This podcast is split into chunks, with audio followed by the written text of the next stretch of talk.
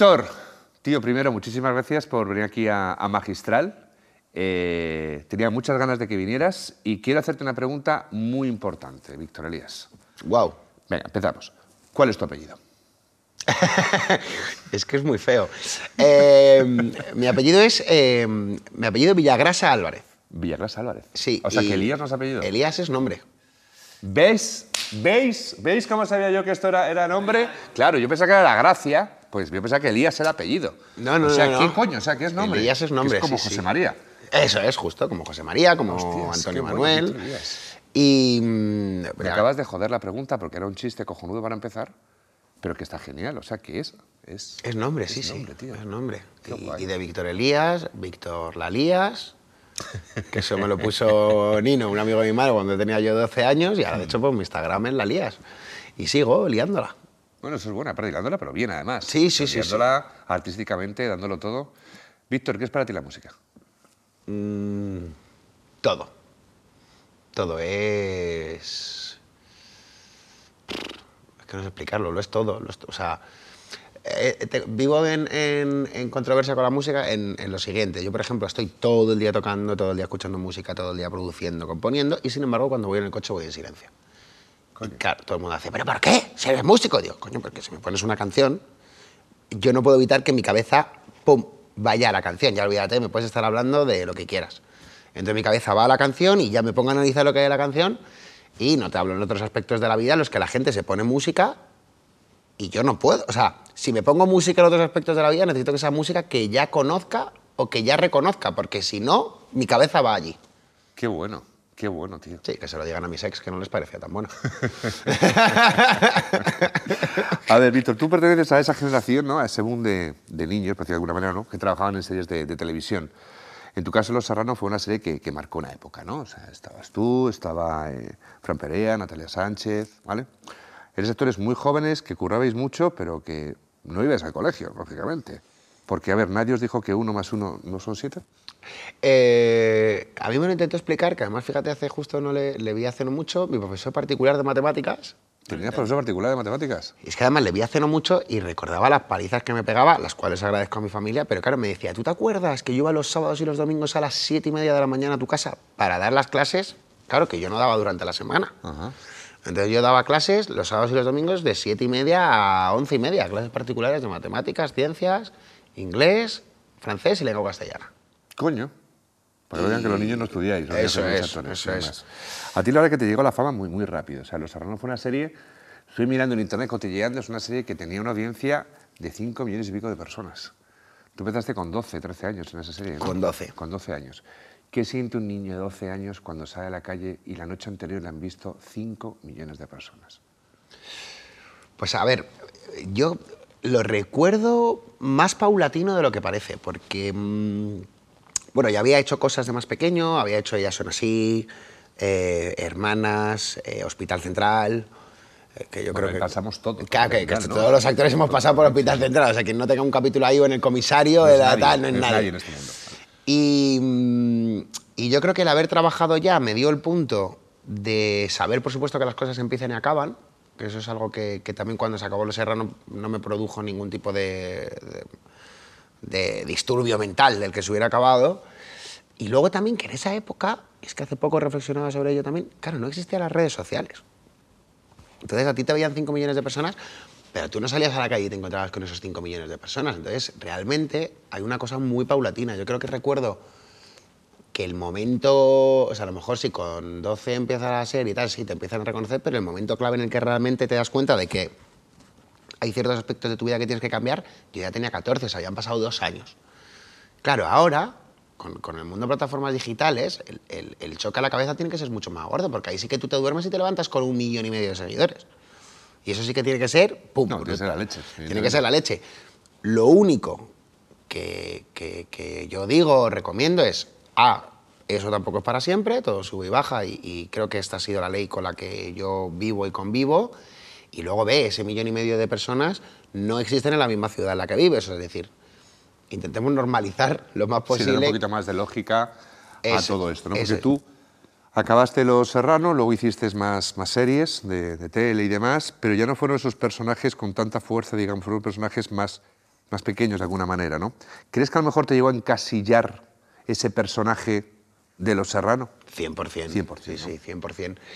Es verdad también que yo con el tema de la música a lo mejor no he hecho el suficiente hincapié Hmm. para continuar. Mm, porque bueno, me, me salió un- un- una vertiente que, que- que me gusta, me apasiona y me encanta. Eh, pero 100% que creo que el momento álgido como actor, si siguiera, empezaría ahora, o sea, 15 años después. Porque es un poco cuando habrían olvidado esa movida y aún así tampoco, porque como se están volviendo a emitir en Amazon, mm, o sea, yo sí recuerdo cuando terminé que hacía algún casting y me decían, tienes demasiada cara de Los Serrano. O es que ya no eres lo suficiente conocido como para ser protagonista de una peli, pero tampoco lo suficiente poco conocido para comenzar una serie porque tienes cara de Los Serrano. Entiendo. O sea, se- hay un impasse ahí muy, muy, muy gordo y muy grande, el cual también las redes sociales ha conseguido que deje de pasar. ¿Por qué? Porque la gente se queda con el nombre de los actores y no el de los personajes, que es una cosa horrible que hacemos en España. Sí, yo tenía, no sé quién me decía, a mí creo que era con el Coronado, puede ser. Me decía, tú eres famoso, me tocas por la que dice, mira, fulanito de tal, no dice el nombre del personaje, ¿no? España es muy así. Eso es. Bueno, en Estados Unidos todo el mundo nos quedamos con, con- con los- con el nombre del actor. O sea, no- si, si tuviéramos que decir 10 personajes que ha hecho Brad Pitt, no nos salen, pero sabemos claramente quién es Brad Pitt. Evidentemente. Y aquí, sin embargo, pues no es, ¿no? Pues mira, Guille el de los Serrano, no es Víctor Elías. Es más, cuando me llaman Víctor Elías es porque me están llamando para algo de músico. Que Entiendo, Es, que es entiendo. lo guay. Es una profesión muy complicada, te digo, o sea, yo me acuerdo que leí una entrevista de Luis San Narciso, director de casting de Globomedia, que era el director artístico, que decía eso, o sea, eh, no en tu caso, porque lo bueno que tienes tú es que tu pasión en la música siempre ha estado muy latente ahí, ¿no? Ahora pasaremos a eso, ¿no? Pero sí es cierto que ha habido una generación de chavales que han trabajado en series de, gran- de grandísimo éxito, con unas audiencias brutales, que se ha acabado y esos niños han dado a, a esa pompa que han creado maravillosa y se ha ido todo al garete. O sea, han pasado de ser gente súper conocida, chavales que les iban a recoger coches de producción en su casa para llevar a las mejores fiestas, las mejores marcas les cedían ropa, ha sido todo como agasajar constantemente. Y en el momento que esta gente mm, esa serie acaba, por ese encasillamiento, por lo que sea, se van fuera. Es lo que denominaban- ellos como generación un poco de juguetes rotos, que en tu caso no lo es. Porque tú, ¿cuándo empezaste realmente? O sea, empezaste con la música, pero ¿cuándo te volcaste definitivamente con la música? ¿Cuándo fue la primera vez, después de este mundo de los serrano y todo este rollo, cuando tu cabeza hace clac y dices, no, un segundo, esto ha estado muy bien, pero yo quiero vivir de lo mío, quiero vivir de mi pasión, que mi pasión es la música? Pues, a ver, yo, o sea, yo, pensaba que mi pasión también podía ser la interpretación. Lo que pasa es que es verdad que cuando eres un niño, como todo lo tomas como un juego y, y mi madre era actriz y mi padre era músico, yo eso lo tenía muy latente en casa. Em, ¿Qué es lo bueno que he tenido por parte de los dos? Que es que siempre me han dicho esto, que es esto empieza y acaba y esto no tiene un... O sea, es una profesión en la que cuando a mí me preguntan, me quiero dedicar a esto, ¿qué hago? Digo, pues te tiene que gustar mucho y tener mucha paciencia porque lo vas a pasar mal en algún momento de tu vida mm, por narices. O sea, no, esto no arrancas y terminas de la leche, porque incluso hasta el que le va bien, el año que no le llaman, por mucha pasta que tenga, está jodido en su casa porque está aburrido y no puede hacer otra cosa. Entonces es una profesión muy esclava en ese sentido, ¿no? Entonces tienes que tener una vocación y una pasión de la leche para que no te molesten los momentos malos y siempre los buenos compensen. Entonces, bueno, eh, mis padres siempre me han dicho, oye, esto es así, les he visto pasarlo bien, pasarlo mal, tener buenas rachas, malas rachas, un poco lo, lo que pasa, ¿no? Y, y yo empecé a tocar el piano pues ya de pequeñito, un, un batería que tocaba con mi padre me regaló una batería pequeña cuando tenía cuatro años. Con ocho empecé a tocar un poco el piano y hacía una función de teatro con Carmen Conesa, que se llamaba Mariana Pineda, en el Bellas Artes, que había un piano detrás y con Carmen Conesa me sentaba a tocar. Y realmente con 12, 13 fue como cuando ya empecé a ver que realmente la música me, me gustaba más. Encima salió lo de Santa Justa Clan, que era una cosa muy, muy derivada a la serie, pero que a mí como que me, me incitó a meterme en estudios, a grabar y a ver un poco más los procesos. Y ya con 16 hubo un clic, que fue la muerte de mi padre, que fue un poco lo que me hizo... Había una parte interna, eh, la cual dice que mi psiquiatra ya que estoy bien, no, pero, pero Oye, sí hay... muy Sí, psiquiatra, ¿eh? sí, Muy pues sí, no, no voy al psicólogo desde hace muchos años y yo creo que es lo que me mantiene también en, en esta regularidad. Pero sí había una parte interna como de, bueno, le he devuelto a mi madre la parte de actor, ¿no? La he vivido, la he vivido bien. Es verdad que cuando llegas a ese punto es que es complicado también seguir creciendo eh, eh, como se creció con Los Serrano, a pesar de que, aparte de que a mí, por ejemplo, lo que más me gustaba era el teatro, no era la tele. O sea, a mí lo es lo que me flipa por, por- por encima de todo, porque al fin y al cabo es el directo, es lo que se comparte con la música. ¿Qué tal el teatro? ¿Cómo se te da? ¿Eh? ¿El teatro qué tal se te da? No lo sé. No lo sé, que si me preguntas por mí ahora mismo como actor no sabría qué contestarte. Pero he tenido directores muy buenos, César Lucendo. Qué cabrón, eh, ¿te acuerdas? ¿Cómo matar a Julio Iglesias? Qué gran obra, tío. ¿eh? Sí, sí. Y nada, y por, o sea, y por terminar esto, pues cuando murió mi padre hubo ahí un punto de decir, bueno, pues mira, pues mm, como la serie se va a acabar y yo tengo que hacer algo y, y, bueno, tenía en mente estudiar económicas, empresariales, porque vea que es algo que me gusta mucho. Pero me apetecía también devolverle a mi padre como esa, esa cosa, ¿no? Y, y- y bueno, siento que, he hecho un legado de los dos importante. Ahora que no está ninguno, me siento muy orgulloso de saber que el legado es para ambos también. Y aparte que no solamente es que te estés dedicando a la música, o sea, yo eh, estuve mirando, cotilleando por internet, aparte ya de lo que te conozco y demás, y tío, estás trabajando con lo más grande. O sea, no solamente es que estés como teclista, como pianista, como, como arreglista, estás produciendo, estás dirigiendo, eres director musical de cadena, de cadena dial. Hostias, tío, o sea, estás trabajando con gente, pues eso, pues como, como, no sé, como todo el mundo, o sea, como todos los que hay ahora mismo, que están funcionando de, de la leche, ¿no? Tío, eso, eso es, la, eso es la, la pera. O sea, no es fácil conseguir todo eso, ¿no? ¿Que ¿Tú qué sientes al, al ver qué es el, este legado que tú estás diciendo que tú le debías a tu padre, ¿no? Igual que a tu madre, por el tema de la actuación y demás? ¿Pensabas que ibas... Porque acabas de empezar, ¿eh? O sea, todo lo que te queda puede ser la hostia, pero ¿pensabas que ibas a llegar hasta ahí? Mm, No, yo de hecho eh, tuve como un momento muy crítico. eh, soy muy cabezota y muy persistente y eso es algo que creo que, que absolutamente a todos nos viene, nos viene bien para cumplir sueños, ser cabezota, persistente y sobre todo eso, ¿no? que te guste lo suficiente como para pasarlo mal, me reitero. Pero tuve un momento crítico porque yo con 18 en una entrevista eh, dije, no, yo mi pasión es ser músico y actor, con actuar por las tardes y tocar por las noches me vale. Y, además especificaba la entrevista, no quiero ni actuar en el Teatro Cervantes de Málaga, ni me hace falta estar tocando en el Wizzing Center, o sea, es actuar y tocar. Y como con unos 25 26 tuve la suerte de estar haciendo la función de Todo es Mentira y en el Teatro Fígaro y a la vez estar eh, tocando por las noches porque iba a la llamada y aparte tenía conciertos.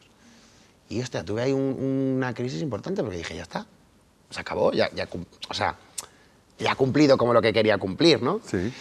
Y, y no, que va, te das cuenta que, que hay otras 4.500 cosas más que cumplir y no son precisamente la de crecer. La de crecer creo que es algo que llega, por suerte, sino la de crecer ya más personalmente en ti, ¿no? Pues a lo mejor de repente invertir menos tiempo tocando, pero tocando cosas de, de- de- de más calidad o invertir menos tiempo estudiando, sobre todo que es en lo que paso mucho tiempo, pero estudiando cosas de más calidad. Y eso es quizás en lo que estoy más enfocado ahora, ¿no? En, en gestionar mejor mi tiempo. Hablamos antes con, con Nano, que está con nosotros aquí haciendo entrevista también, y nos contaba una cosa parecida, ¿no? El tema de que él estuvo tocando mucho tiempo, o sea, eh, pinchando y demás, hasta que llega un punto que ya empieza a experimentar y a querer tener su, propio, su propia identidad musical, ¿no? Es un poco a lo que te refieres, ¿no? Fue cuando la cabeza te hizo clic, ¿no? Eso es. Luego, a nivel empresa, te quiero decir, eh, ¿qué se siente cuando puedes vivir de lo que realmente te apasiona? es una maravilla. O sea, yo me siento afortunado todos los días. De hecho, ahí es donde viene un poco lo de crear la personalidad también. O sea, soy un adicto al trabajo 100%, pero claro, es que digo, es que no soy, no soy adicto al trabajo, soy adicto a mi vocación. Yo siempre digo que para estar en mi casa tocando, prefiero estar tocando en la calle para quien sea. O sea, no... Que eso es una cosa también que, que recomendaría a la gente a veces cuando... Vuelvo a lo de subir y bajar, o sea, no es el mismo nivel en la gira de Pablo López que cuando te llaman para tocar versiones en el honky, no porque no tenga el mismo nivel de calidad musical, sino porque no existe la misma pasta en metálico. Entonces no puedes pedir lo mismo. Y ahí, bueno, pues eh, existimos distintos tipos de músicos. Yo prefiero estar tocando y hay músicos que dicen, no, yo por menos de esto no, no me muevo. Bueno, pues a mí me parece una cagada, porque algún día la gira de Pablo López también se acaba. O, o- o si tocas con un artista muy mayor, ese artista se puede retirar, ¿no? Entonces ahí es donde sí que estoy buscando el punto intermedio entre me apasiona lo que hago, pero también tengo que encontrar tiempo para seguir regenerándome yo, porque si no al final solo toco para los demás y no regenero mi- mi- mis conocimientos. Incluso que yo me veo a veces que digo, "Jo, es que llevo tocando lo mismo mm, seis meses, ponte a estudiar un poquito y aprende cosas nuevas. claro, porque encima, eh, bueno, en esta profesión y en todas, pero claro, la música ahora va así. Entonces cuando te quieres poner a hacer mm, un tema parecido al de Rosalía para ver si lo pega, es que Rosalía ya está pasada de moda.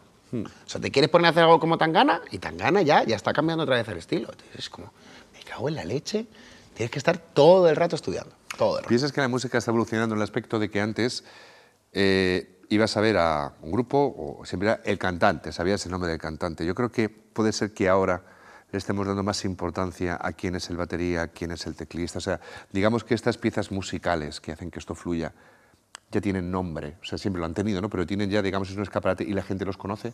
¿A ti te pasa? Sí, sí, sí, yo creo que eso es gracias a las redes sociales también, claro. Antes al final yo creo que solo leía los créditos del, del vinilo, del CD, el que realmente le apasionaba. Ahora no hace falta que te apasione para ver rápidamente quién, quién es la persona que, que está detrás. Y, y de hecho tengo muchos compañeros que, que son además, mm, por ejemplo, grandes profesores y, y alguien les ha encontrado por qué toca con un artista y entonces a raíz de ahí han sacado su propia escuela, su, su método o lo que sea. Y, y es una maravilla porque además le llega gente de todo el mundo, que es lo bueno. ¿Cambiarías algo de tu vida? Mm, No, la verdad es que no, no cambiaría absolutamente nada. Si se vuelves a nacer, harías otra vez lo mismo. Exactamente lo mismo, con los errores y todo, ¿eh? ¿Y por qué? Porque. mm, Jo, es que yo creo que solo cuando te tropiezas. Hay un punto de, de- de- de caer que es casi hasta, hasta adictivo. Que cuando caes y levantas bien, esa sensación no, no la vives cuando te mantienes todo el rato bien. Lo que se llama resiliencia, ¿no? Caerte y levantarte, caerte y levantarte, caerte y levantarte, ¿no? Y eso si estás siempre bien no lo vives. Y lo que mola de repente caer para pensar y decir, hostia, ta, venga, levanto por aquí. ¿Qué le dirías a alguien que está viendo esta entrevista ahora mismo, ¿vale? Que quiere luchar por su sueño, ¿tú qué consejo le darías? Constancia. Constancia. Yo llevo aquí el, el tatuaje de un único camino que a veces me dicen, ¿por qué? Y tiene dos flechas. Y es porque yo creo que cada uno puede elegir el suyo. Para mí hay uno único. Y es constancia, eh, tesón, persistencia, paciencia. El único. O sea, no.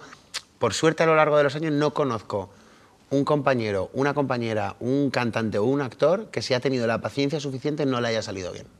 Pintor, autor, es decir, pongo ejemplos muy conocidos. Vetusta Morla, 10 años, metidos en un garaje, cada uno con su curro haciendo discos. A los 10 años salen.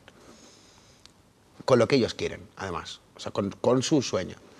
Me parece bien los atajos, y no son ni mejores ni peores, de, oye, pues si por aquí llego antes, llego antes. Eh, pues véase gente que a lo mejor no hace música mainstream y decide ponerse a hacerla. Me parece estupendo porque es un atajo eh, igual de lícito, igual de válido, pero sobre todo eso, paciencia, tesón y constancia. Pues Víctor, mira, ya para acabar, déjame que te diga una cosa, tío.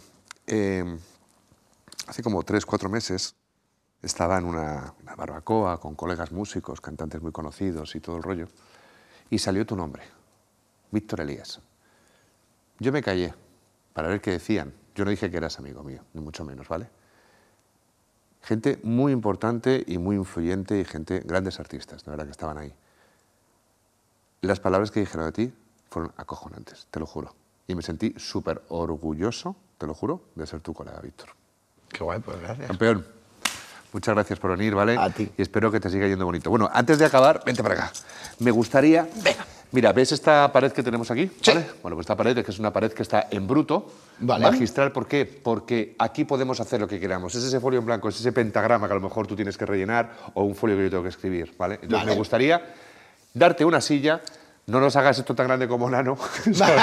un poquito más pequeño que venda más gente, pero me gustaría que con un bote de pintura Venga. de ahí te hicieras algo. Mira, vamos a coger la...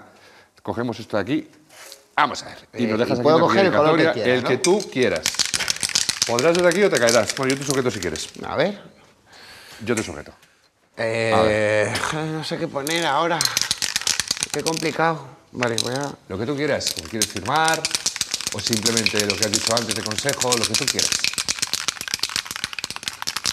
Em, pues mira, voy a poneros. Una flecha, porque hay un único camino. Y, por supuesto, y no puede faltar, un par de notitas musicales Pues fírmalo. para que sean más felices. Usted me ha dicho que sea pequeño y me he pasado, ¿eh? Fírmalo, ni te preocupes. Oye, pues no se me daba esto del graffiti, ¿te das te cuenta? vida, ¿eh? Eh, Ahora, ahora te rapeo un par de cosas y... Víctor, bonito, muchísimas gracias por todo. Muchísimas Vale, gracias a ti y por, Gracias, chiquitín. por mantener esto. gracias, siga así. Vale, bonito. Gracias. Gracias.